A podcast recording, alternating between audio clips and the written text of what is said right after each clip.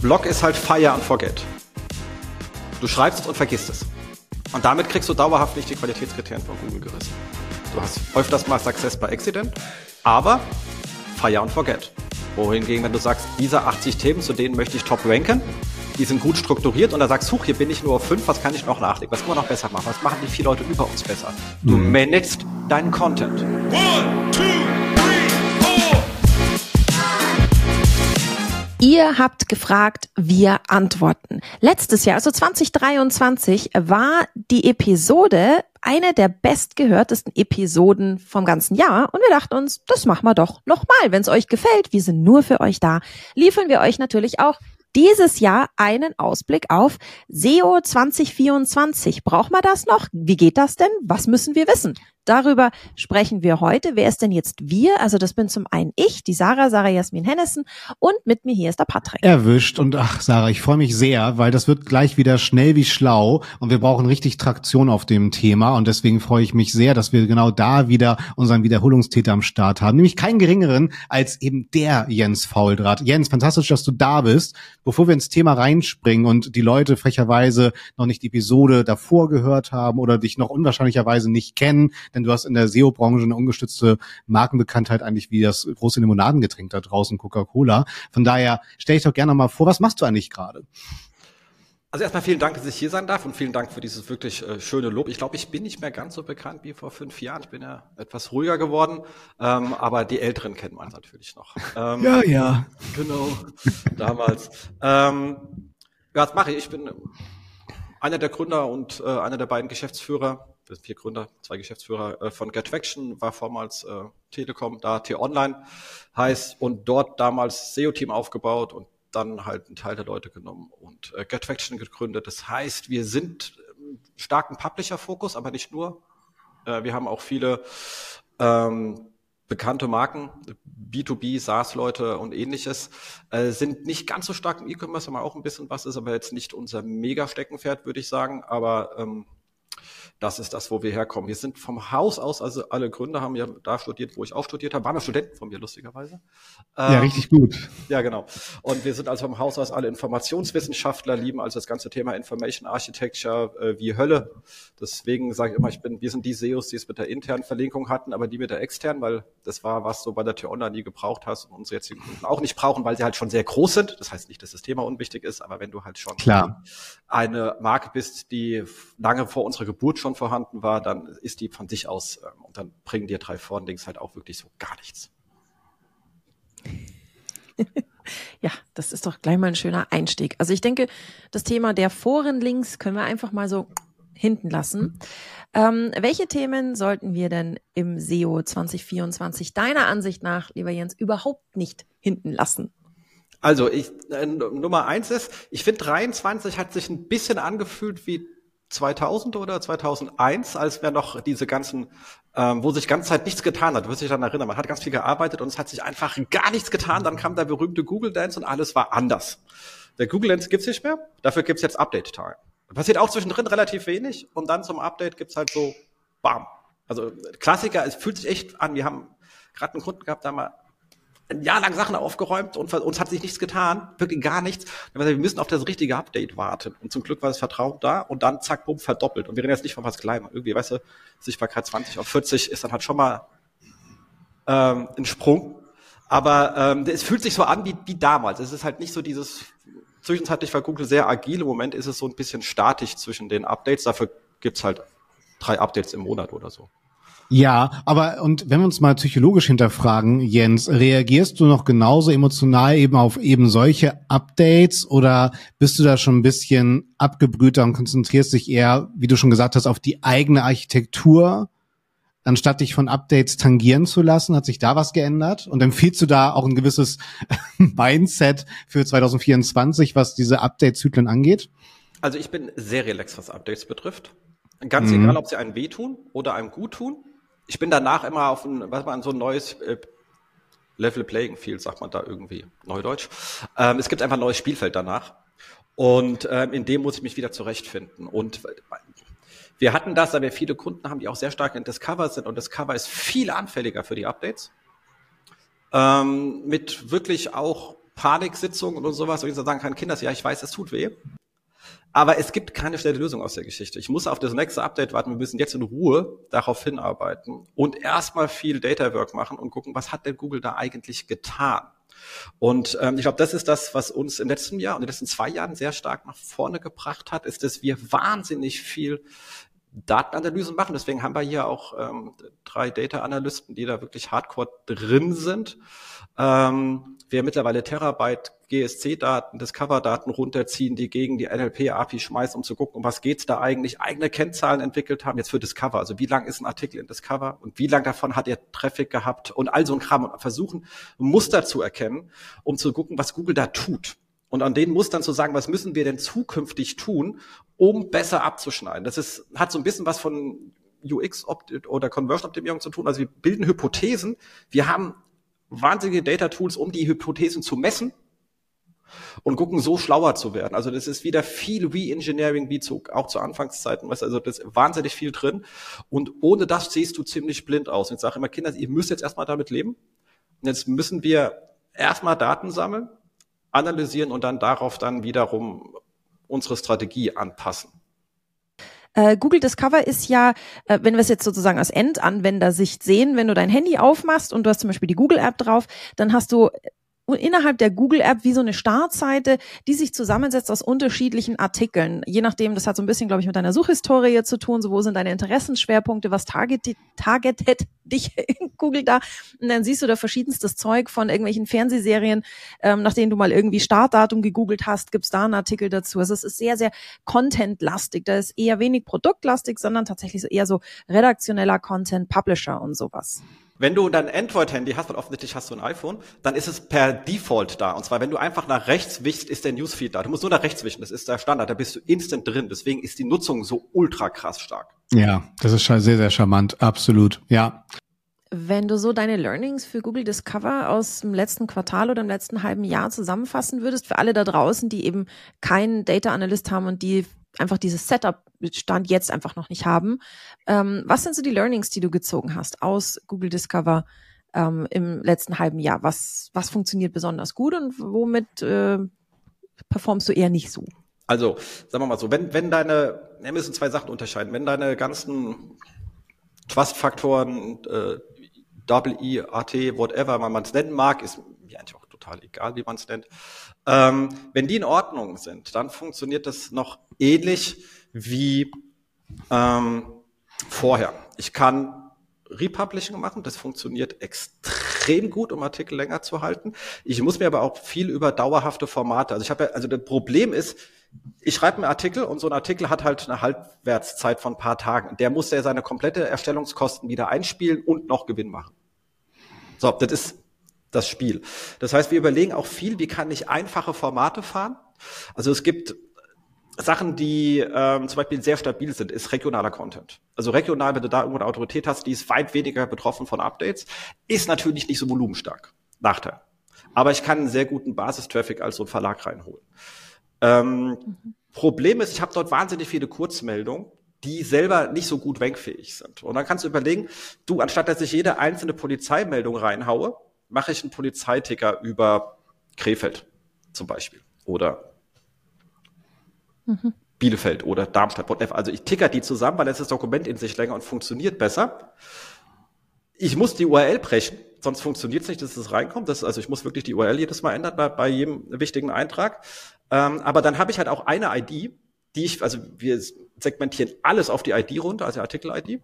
Und dann kann ich halt auch genau sehen, wie gut funktioniert das. Und dann kann ich auch so Tests fahren, von wegen, wenn ich krasse Aufmacherbilder wäre, versus ein Standardbild, um diesen Newsticker wieder zu erkennen.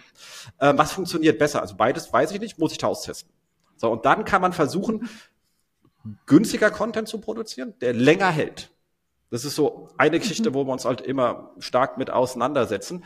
Bei den großen Themen, die sind halt wahnsinnig volatil, da merken wir, dass du halt eine äh, diese Themenautorität haben musst und die behältst du halt nur, wenn Google die Klickhistorie behält. Und das ist ganz schlimm, wenn du jetzt DSDS machst und drauf super und dann hört die Staffel auf und du schreibst nicht mehr drüber und fängst bei der nächsten wieder an, dann fängst du bei Null an. Also das darf dir nicht passieren. Du musst das Ding auch zwischendrin covern, auch wenn da nicht so viel Traffic drauf ist, weil sonst verliert Google die, die Klick-Historie. Ansonsten sind sie genauer geworden. Also das Cover ist eine Zuteilung anhand deiner Interessen, ist ja. Mhm.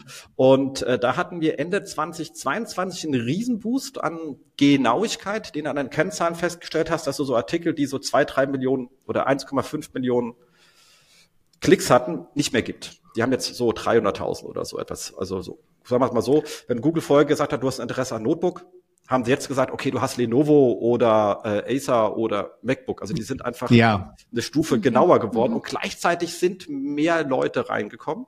Und wir hatten halt am Ende, also so nach drei, vier Monaten, wo wir uns angepasst haben, den gleichen Traffic wieder, aber mit mehr Artikeln. Und dann bist du wieder beim organisatorischen, wie schaffe ich es, mehr Content zu erstellen? Zu den gleichen Kosten, weil sonst würde es für dich ein, kein Nullsummenspiel, sondern es wird halt für dich kaufmännisch negativ, obwohl du den gleichen Traffic hast, weil du höhere Kosten hast. Und jetzt haben wir natürlich einmal so die, die Verlagsschicksale abgeholt und wobei du ja auch meintest, gerade Google Discover könnte auch den einen oder anderen Evergreen-Content beherbergen. Das war mal in so einem Off-Gespräch nach der Jubiläumsfeier der 121 Watt äh, an einen der Hotelbars da draußen. Und ähm, jetzt aber mal den Bogen zu spannen, du hast ja auch gesagt, ihr begleitet auch entsprechend größere SaaS-Unternehmen zum Beispiel. Die haben jetzt längst nicht so einen Pace, was den Content angeht. Was mich da interessieren würde, wie schafft man denn 2024 dann gerade bei B2B-Unternehmen mit einem SaaS-Modell zum Beispiel eine vernünftige Strategie, dort SEO als Kanal mit zu berücksichtigen? Ja, das allererste ist, dass man da immer den, das Thema hat, dass man sagen muss, du, es ist halt kein Reichweitenkanal. Also mhm. das ist ja, aber auch das ist jetzt nicht neu. Also das ist ein uraltes Problem, dass die Leute gesagt haben, und da kommen wir gleich zu den Trends hin, du, lass uns einfach unendlich viele Ratgeber machen. Und du kennst das so, dann hat man irgendeinen Dienstleister, der macht 15 Artikel und dann werden die immer diffuser und kommen immer weiter weg vom Thema. Und Ganz äh, dann genau. fängst du so Kaninchen züchten oder so, aber und weißt gar nicht warum. Ähm, ja. Und das ist äh, komplett useless. Also äh, in, in, in jeder Art und Weise, wo wir immer sagen, okay, wenn ich, also nichts gegen guten Ratgeber, ein guter Ratgeber heißt aber, wenn ich dem Artikel eine Story zuordnen kann am Ende des Artikels, weil ich meine, alle SaaS-Sachen sind, die kannst du per Hand machen. Also einen guten Do-it-yourself, weißt du, so machst du es selbst. Und dann übrigens, ja. du kannst so viel Zeit sparen, weil das Modul haben wir bei uns drin. Also wenn du dir diesen Handshake nicht zu einer konkreten Angebot von deinem Produkt machen kannst, dann brauchst du diesen Ratgeberartikel nicht. Korrekt, ja. Danke, danke, lieber Jens, danke. Ich finde es so wichtig. So, was willst du mit dem Content? Ich habe so oft die Situation, wenn ich äh, in Content-Projekten stecke, dass ganz, ganz tolle Content-Ideen da sind, was aber dann die Frage nicht beantwortet werden kann, so, und warum? Also was willst du damit erreichen? Jedes Content-Element, das du veröffentlichst, sollte ein Ziel haben. Und dann äh, am Ende sagst du, keine Ahnung, dann ist es halt echt schwierig. Also das, da, da geben wir uns so ein bisschen die Hand. So SEO, Content Marketing, mhm. ja, das, arbeiten das, wir, glaube ich, schön, das, schön zusammen. Das Toxische ist ja einfach, glaube ich, das Wort Reichweite, weil oft äh, ist SEO dann im Marketing-Mix integriert und Marketing bedeutet immer erstmal Reichweite und die ist dann halt oft immer sehr schnell, was ihr beide sagt, im esoterischen Bereich, ne, wenn es nicht innerhalb meiner Wertschöpfung stattfindet stattfindet. Ne? Also da wäre ich auch mal sehr emotional. Ne? Mein aktuelles Lieblingsbeispiel ist ja äh, eine Unfallversicherung, die über das Thema Ostereier bemalen kommt. Und das ist halt einfach sehr weg, weit weg von jeglicher Suchintention da draußen. Und da kommt und als Argument, halt ja, ja, aber wir sind Unfallversicherung. Wenn sich jetzt der Mensch beim Ostereinmalen mit seinem Korrekt. Pinsel ins Auge sticht, dann ist so, Korrekt. Okay, das, ja. Danke. ja. Das ist schon unfassbar, was man sich dann da einfach für ein Wettbewerbsumfeld macht. Ne? Und natürlich hast du oft dann auch wieder diesen Fluch, dass man oft eher aus, aus, aus Markenglück als SEO-Verstand dann doch mal aus Versehen in den Top Ten ist. Und dann kommen besagte Updates, die Jens vorgestellt hat. Und dann wundert man sich, dass man ganz schnell wieder runter ist. Und das ist halt ein großer Fauxpas. Und es sind die gleichen Unternehmen, die sagen, dass sie keine Ressourcen haben. Und ich meine, wir hatten jetzt unserer 15-Jahresfeier auch ein, ein Panel. Und Jens, da hast du ja auch ganz klar gesagt, solange halt solche schlechten Strategien jetzt auch noch durch KI multipliziert werden, ich bin gerade sehr stolz auf uns. Wir reden hier jetzt gerade mal eine Viertelstunde und haben noch nicht über KI gesprochen. Jetzt bin ich dran schuld. Das wird jetzt dadurch multipliziert. Ich ja. weiß nicht, das würde mich mal sehr interessieren. Wie weit wurdest du mit diesem Thema auch auf eurer Partner-Kundenseite konfrontiert und wie schaffst du dort vernünftige Betroffenheit für das Thema, wie man dort dann auch mit KI umgehen sollte? Also ich muss sagen, da sind unsere ganzen Kunden sehr pragmatisch. Das ist äh, sehr angenehm an der Stelle. Äh, es gibt sehr viele sinnvolle Anwendungsfälle. Mhm. Also im Grunde genommen, ganz, wenn du mit externen Textern arbeitest, ist es eigentlich same, same. Also, wenn du die nicht gut briefst, kommt halt Käse zurück. Und wenn du deine KI nicht gut briefst, kommt halt auch Käse zurück. Also, das ist alles äh, gut machbar. Wir haben ziemlich viele Shortcuts genommen für, äh, für einfache Sachen, ähm, geht bis hin zu, dass man sagt, du, Vorschläge, also jetzt auch wieder im Redaktionsworkflow, weißt du, du schreibst einen Artikel, dann sollst du noch irgendeine SEO-Zeile und dann bist du eh fertig und bist bauwegen, wenn das Ding dir drei vorschlägt und du kannst dann daraus irgendeine vierte wirklich gute machen, äh, hilft's.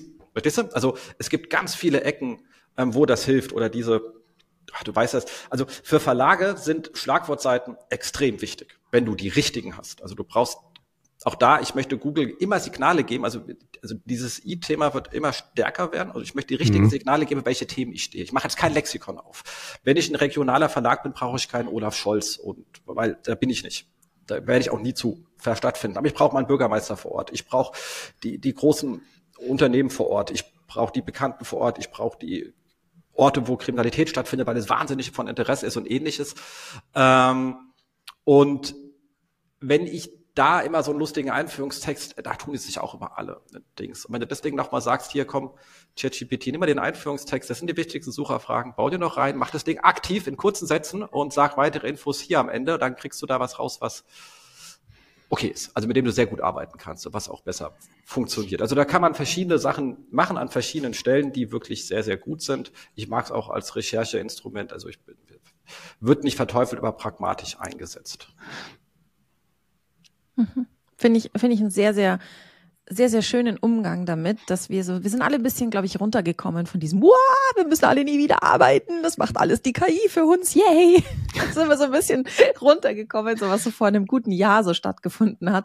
Wir sagen, okay, wir suchen jetzt die ähm, Bereiche, wo wir es besonders sinnvoll und effizient einsetzen können, wo wir sagen, da ist eigentlich die menschliche Intelligenz fast schon overpaid für diese, für diese Einsätze und da holen wir uns so ein bisschen Unterstützung von der künstlichen Intelligenz. Jetzt sind wir sehr, sehr viel bei Discover gewesen, aber ich glaube, wir haben ja noch so ein, so ein paar mehr Dinge, wo du sagst, da habe ich so 2024 ein Gefühl, das wird wichtig werden, was wird strategisch wichtig werden. Was, was kommt noch, deiner Meinung nach? Also, zwei Sachen. Ich fange mit eins an, weil es zum Thema gerade gut passt.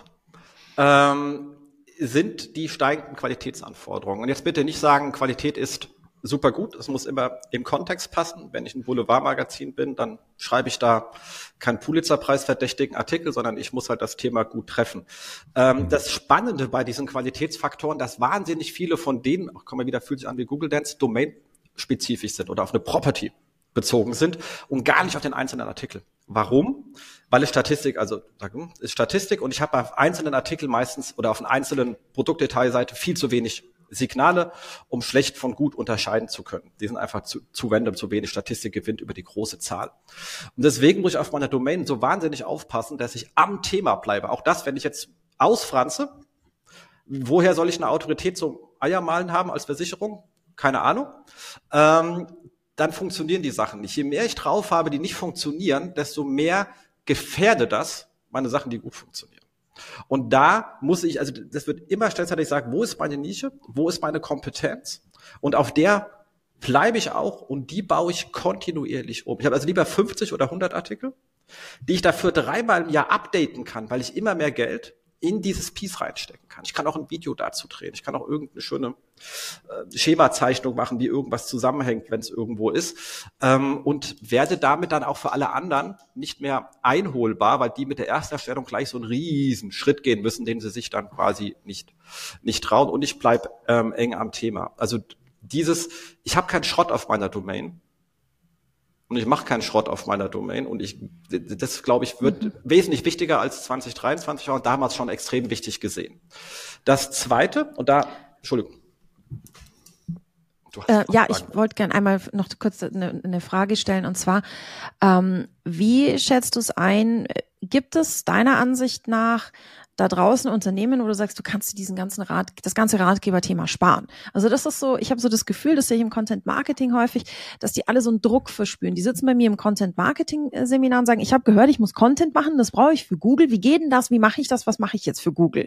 Und dann ist so, ein, so eine so eine Getriebenheit von dem gehört haben, Content brauchst du, sonst kannst du dein Ranking eh vergessen. Das ist vor allem für die ganzen B2Bler da draußen. Die sitzen oft bei mir so ein bisschen panisch und wissen überhaupt nicht, wie sie es jetzt angehen sollen. Wie ist so deine Einschätzung? Du hast ja schon gesagt, lieber hoch, hohe Qualität, nah am Thema, weniger ist mehr, wenn es gut passt. Gibt es Cases, wo du sagst, hey, da brauchst du nicht weniger ist mehr, sondern nix ist mehr in dem Fall. Genau. Ich würde mit Ratgebern immer am Ende kommen, um das ganz klar zu sagen, weil es gibt viele Sachen, die wesentlich Conversion stärker sind. Weit weniger Traffic, aber aufgrund der wesentlich stärkeren Conversion. So. Klassiker, den man sagen kann, Anwendungsfälle, weißt du? Software für XYZ.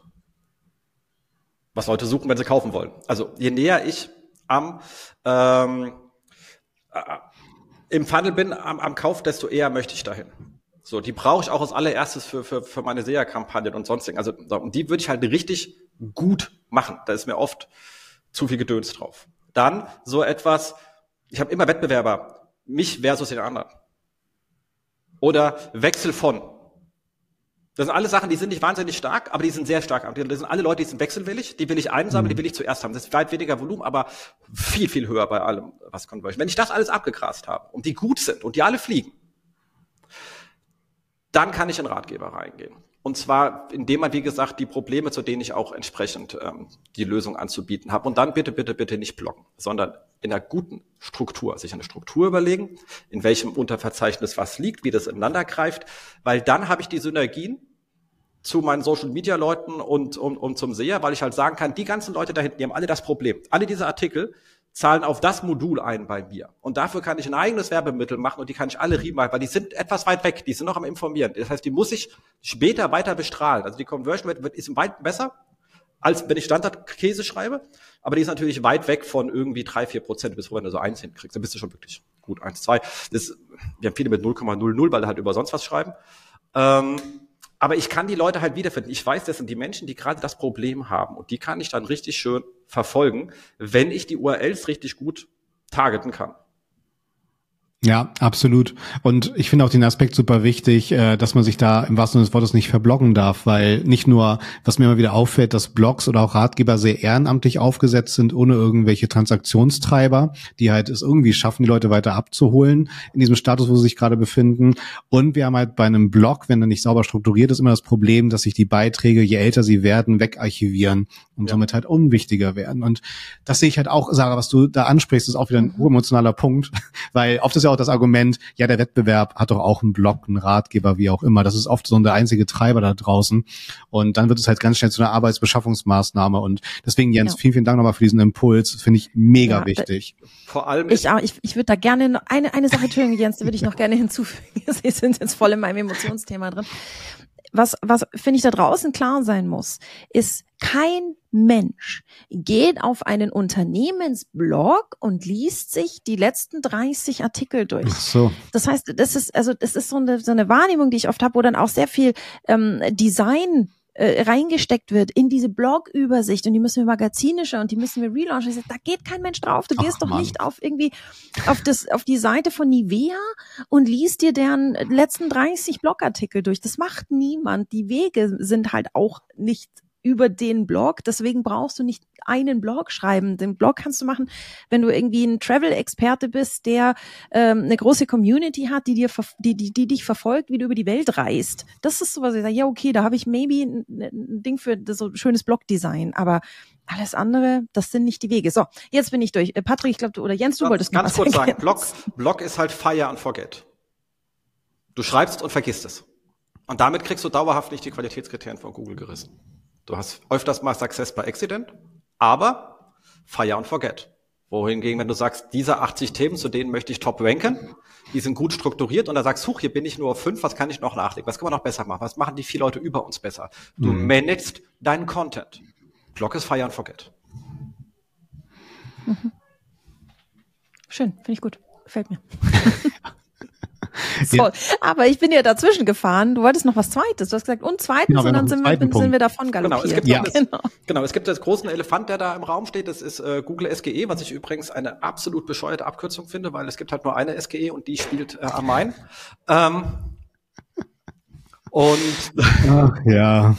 Mhm. Und ähm, da ist ja so ein Thema, damit habe ich mich noch nicht so, also ich habe jetzt nicht die ganzen äh, Screenshots, wie sieht das Ding aus oder sonst wo aus. Wir wissen, Klar. dass Google irgendwie an etwas arbeitet. Ich glaube, jeder, der ein bisschen Ahnung hat, weiß, das, was wir jetzt sehen, ist nicht das, was kommen wird, weil viel zu wenig Werbefläche aktuell drin ist. Also und dann würden sie sich selber in den Fuß schießen. Das können sie nicht tun. Ähm, für alle, ganz kurz einmal dazwischen, für alle, die es nicht gehört haben, das ist quasi Googles Projekt in der Suche mit Hilfe von KI ähm, eigene Antworten zu produzieren. Das ist das, ist das äh, Google SGE, wovon der Jens spricht. Genau. So. Wir haben ja auch dankenswerterweise festgestellt, nachdem ja ähm, Bing dann deine Search äh, quasi KI enhanced hat, dass es ihnen genau gar nichts gebracht hat, was mehr Nutzer betrifft. Dementsprechend glaube ich, ist der Druck auch gerade ein bisschen raus, einen Schnellschuss zu machen. Und wie gesagt, das wäre eh schwer gewesen, wenn sie nicht das gleiche Geld verdienen. ja. Nicht, Nichtsdestotrotz sieht man beim SGE das wahnsinnig, also bei dem jetzigen Sieben, dass man sieht mit diesen Produkten, die eingebunden sind, dass in dem Bereich wahrscheinlich das ganze Thema äh, Feeden an Google was wir mit das Cover ja auch haben mit, mit, mit User, also wie kann ich Informationen schneller an Google ranfeeden und welcher Qualität ähm, äh, sehr, sehr wichtig werden würde, wenn sie es irgendwann mal ausrollen. Ähm, das zweite aber ist, und da haben wir letztens eine spannende Diskussion gehabt, dass ja auch Google irgendwie so ein bisschen den Hang hat zu sagen, guck mal, wenn du, ich bin mir nicht sicher, in Deutschland, da haben sie relativ wenig Durchdringung mit diesem Google Pay, also ich kenne sehr wenige, aber dass du sagst hier, du kannst direkt aus der SERP das Ding in so einen übergreifenden Warenkorb, dann legst du dir fünf Sachen zusammen, drückst bestellen und der Kram wird dir halt dann von fünf verschiedenen Händlern geliefert. Ich bin jetzt, wie gesagt, nicht so sehr im E-Commerce drin, und ich kenne ja auch viele Leute, die Amazon Dropshipping machen und da ganz glücklich sind und für die wäre das was. Aber jeder, der eine Marke ist, für den ist ja tödlich, weil ich, man, sehe mich ja gar nicht mehr. Ich habe auch gar keinen Kontakt zu den Leuten. Ich kann, ich kann keine Retention machen, nichts. Also ich bin einfach nur noch Paketpacker.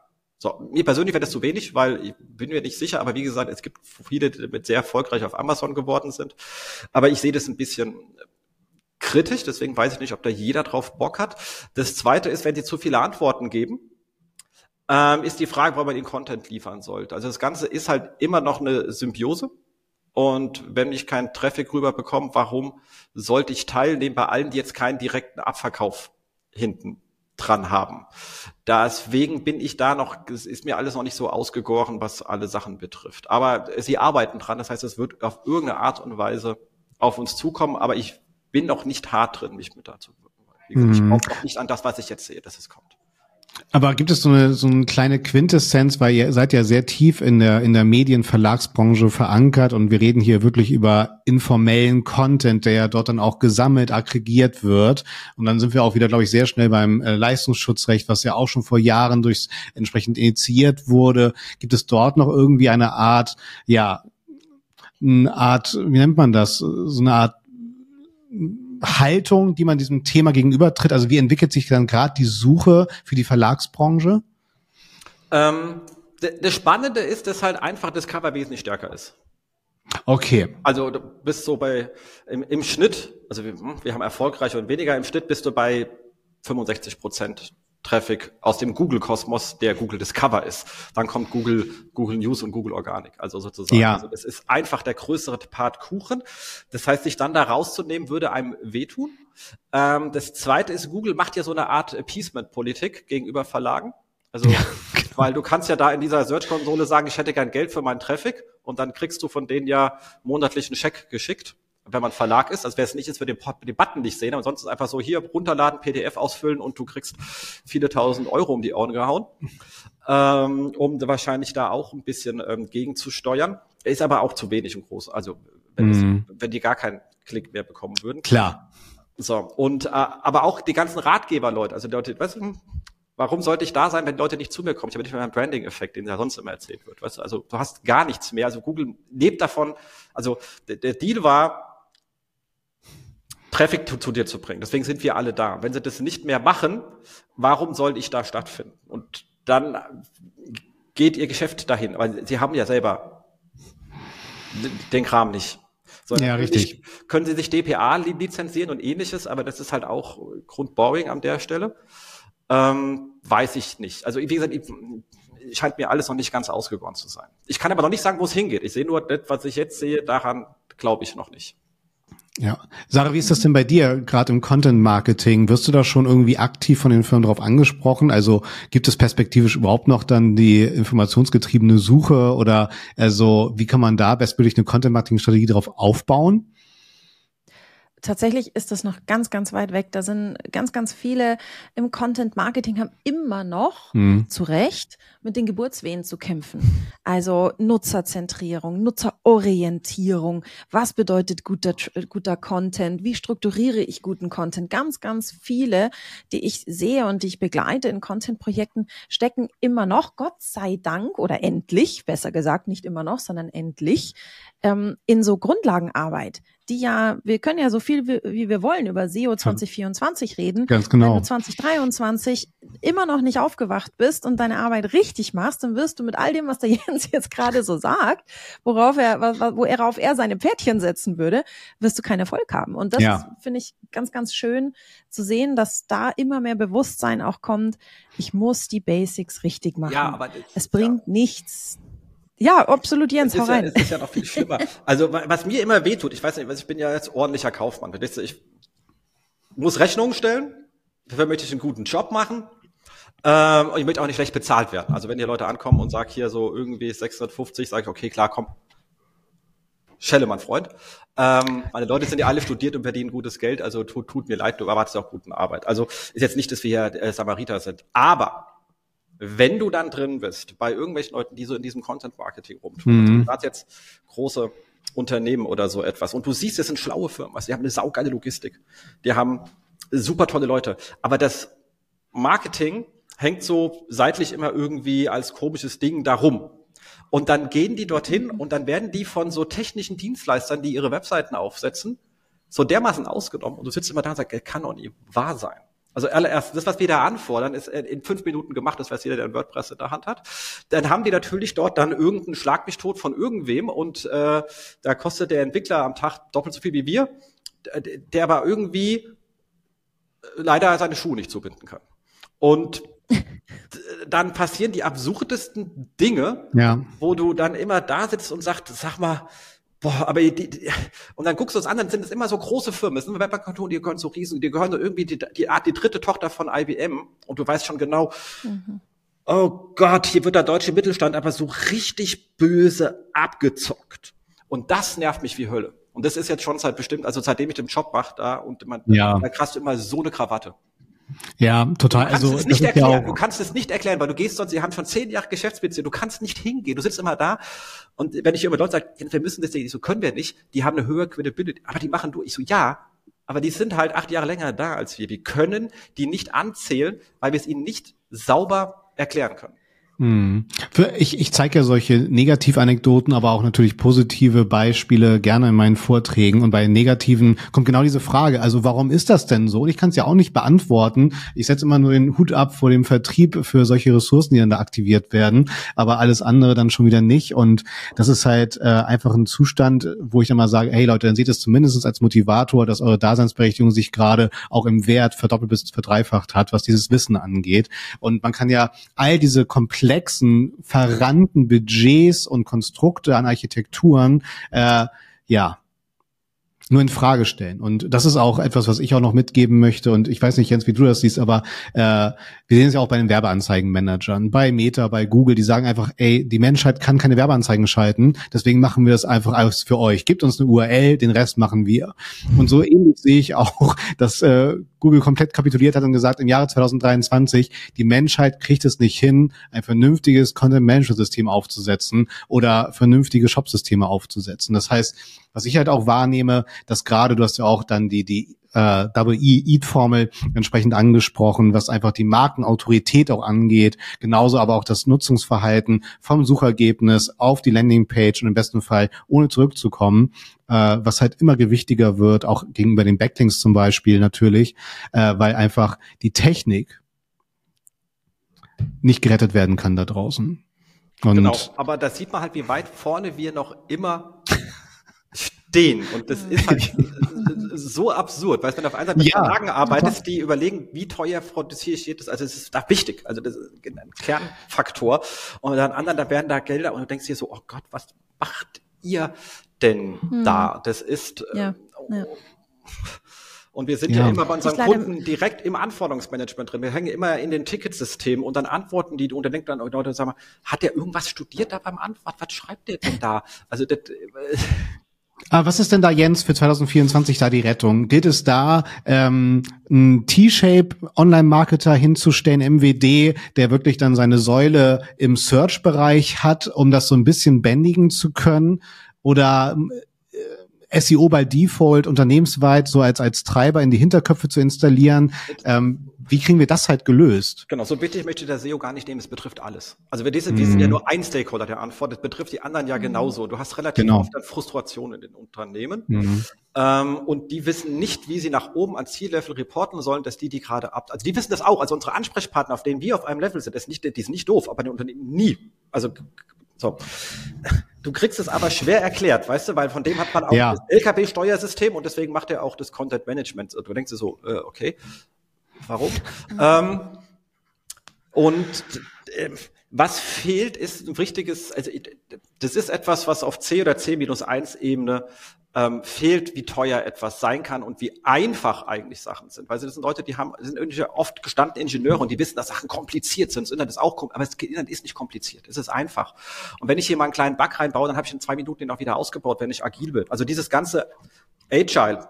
Also es fehlen gute Projektmanager, die ein halbtechnisches Verständnis haben und den Leuten, halb heißt wirklich, die müssen nicht coden können, die müssen Klar, sagen können, gut, ja. was du gerade reinmachst, ist mal eine Zehnerpotenz schlicht zu aufwendig. Das muss einfacher gehen. Mhm. Absolut. Weil mein Sohn das auch macht. Ja zu Hause, weißt du, für seine für seine World of Warcraft Freunde oder whatever es heute gerade irgendwie äh, ist, äh, keine Ahnung, ich bin da leider nicht mehr so. Ja, Minecraft Server einfach genau, aufsetzen genau, und äh, pflegen. Ja, ja, absolut, ja, ganz genau. Ja, und das ist halt einfach unfassbar und äh, da bin ich halt auch immer sehr, sehr relativ, wenn es auch um das Thema KI geht und sage, du hast es ja auch angesagt gerade, es ist ja noch lange nicht angekommen, ne? Und wir reden noch über ganz andere Themen als autonomes Autofahren, weil halt parallel immer noch PowerPoint abstürzt, ja. so, ne? Also das ist halt alles so unfassbar, ne? Und ich liebe ja auch diese Diskrepanz, dass man halt Firmen äh, begleitet, die in Nanobereichen mit Mikroskopie und AI arbeiten und die Website ist nicht barrierefrei. Also da kommt ja noch so viel auf uns zu und wahrscheinlich, wenn das alles geschafft ist, gibt es das Format Webseite auch dann gar nicht mehr. Also deswegen, also Jens, ganz, ganz lieben Dank für diese sehr schön pragmatischen, wenn nicht sogar schon auf Analysebasis gefertigten Trends für nächstes Jahr. Auch gerade mit Google Discover ähm, in, in deinem Bereich natürlich Hauptprotagonist in meiner Wahrnehmung da draußen oft noch gar nicht auf dem Schirm. Wahrscheinlich auch, weil die meisten Leute im Marketing Apple-User sind und äh, dort eben nicht diesen Feed haben. Von daher super spannend. Und Sarah, was macht das denn für dich und dein Content Marketing 24? Und damit gebe ich dann auch in die Fazitrunde. Von daher, ich bin wieder schlauer, Jens. Ganz lieben Dank. Genau. Denk dran, du hast richtig also gesagt. Entschuldigung, ganz kurz, ganz kurz. Evergreen geht super in Discover. Man muss nur wissen, wie. Äh, dann richtig. geht super und Produkte gehen auch super gut. Also eine der meist klickten Arten von Content Pieces sind, was ist gerade Angebote bei Aldi und Lidl? Und ja, dann kannst du ja richtig geiles äh, äh, Content-Commerce machen, indem du sagst, guck mal hier, das E-Bike bei eBay und hier gibt's übrigens bei Amazon etc. pp. eigentlich die besseren für weniger und zack, bumm. Also das lässt sich auch saugeil monetarisieren. Also das Cover ist ein schönes Spiel. Ähm, ich, was ich was ich mitnehme auf jeden Fall ist äh, und ich habe morgen äh, Seminar, morgen und übermorgen habe ich Seminar und ich werde auf jeden Fall das mitnehmen, was der Jens gesagt hat. So Leute, macht den Trash weg. hört auf, Content. Ich meine, nicht nur, dass ich das selber schon immer sage, aber ich finde es das schön, dass ich jetzt quasi einen Zitatgeber habe, der meine Theorie stützt, der sagt, konzentriert euch auf das, wofür ihr Experte seid. Ihr seid, es gibt Themen, die sind großartig, die findet deine Zielgruppe großartig, aber du musst Experte sein, damit du drüber schreiben solltest. Und wenn du nicht Experte bist, dann schreib nicht drüber, weil dann ist das, du hast eh keine Chance. Wenn du nicht Experte bist, da gibt's da draußen Experten, die, die sind ganz sicher vor dir mit diesem Thema. Das heißt, du verschwendest, ich höre jetzt auf zu ranten. Ähm, ich sage vielen Dank, Jens, dass ich dieses Zitat jetzt dann mitnehmen kann. Der Jens hat das auch gesagt. Genau. Nicht nur die Sarah, sondern auch der Jens sagt's. Unterschreib alle ähm, eine Petition einfach, ja. Ich habe Genau, und die zeige ich dann jedes Mal im Seminar. Ein Punkt habe ich noch, der mich auch so lange wundert, aber der vielleicht zu deinen Seminarteilnehmern. Hast du Freiberufler in deinem Seminar, die woanders Wenig, schreiben? Tatsächlich. Okay. Wenig. Okay, sag dem bitte mal Folgendes und das ist ganz, ganz wichtig und das irritiert mich auch sehr bei den Verlagen, weil da immer viele Leute sagen mit ihren, du weißt auch, auch Autorenseiten etc., da sind immer die Autoren nicht so hinterher, wir sind hinterher.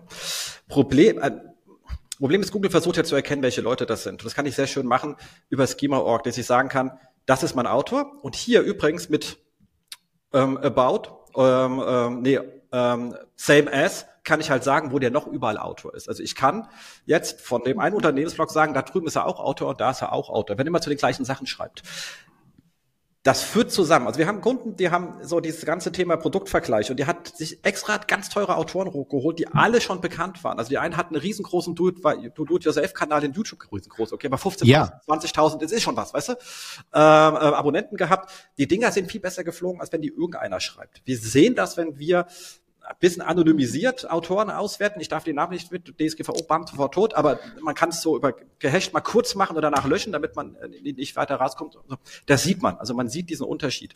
Und für jeden, der freiberuflich, kann ich nur sagen, guck, dass es eine Autorenbox gibt, wenn er doch vier, fünf, sechs macht und sag denen bitte, sie sollen im Same As auf die anderen verlinken, damit deine ganzen Autorenboxen zusammengezogen werden, also deine ganzen Autorenprofile, Sehr die du cool. überall hast. Das tut dem einen nicht weh, es tut aber allen am Ende besser. Richtig gut, mhm. richtig, richtig gut. Ja. Sehr cool. Super Praxistipp nochmal, so zum Schluss. Genau. Also ich sag vielen Dank und Jens, du bist so im Flow gerade. Ich gebe an dich äh, für die letzten Worte dieses Talks, würde ich sagen. Das ist natürlich schön, weil ich gerade fertig gewesen. Aber äh, ganz gut, ich meine, es kommt, es kommt 2024. Einer geht noch.